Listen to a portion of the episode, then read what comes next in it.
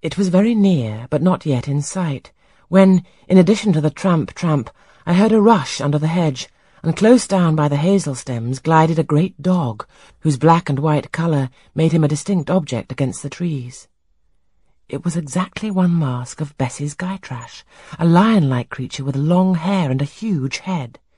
It passed me, however, quietly enough, not staying to look up with strange preter-canine eyes in my face as I half expected it would. The horse followed, a tall steed, and on its back a rider.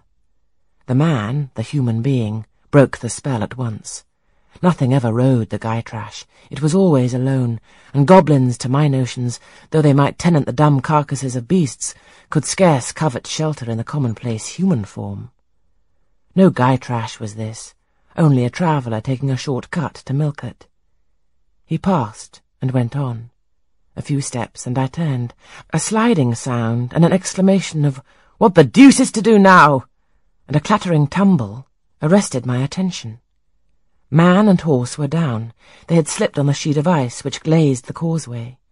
The dog came bounding back, and seeing his master in a predicament, and hearing the horse groan, barked till the evening hills echoed the sound, which was deep in proportion to his magnitude. He sniffed round the prostrate group, and then he ran up to me. It was all he could do, there was no other help at hand to summon. I obeyed him and walked down to the traveller, by this time struggling himself free of his steed. His efforts were so vigorous I thought he could not be much hurt, but I asked him the question, Are you injured, sir? I think he was swearing, but I am not certain. However, he was pronouncing some formula which prevented him from replying to me directly. Can I do anything? I asked again.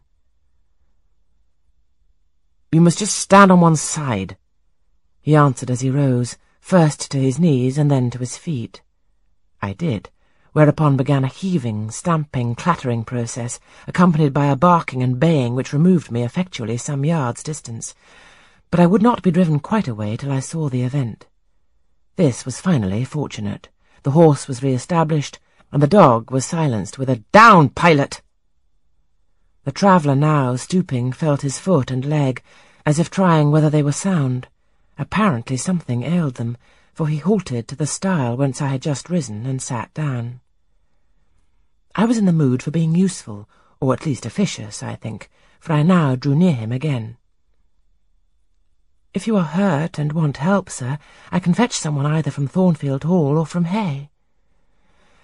Thank you. I shall do. I have no broken bones, only a sprain. And again he stood up and tried his foot, but the result extorted an involuntary, Oh!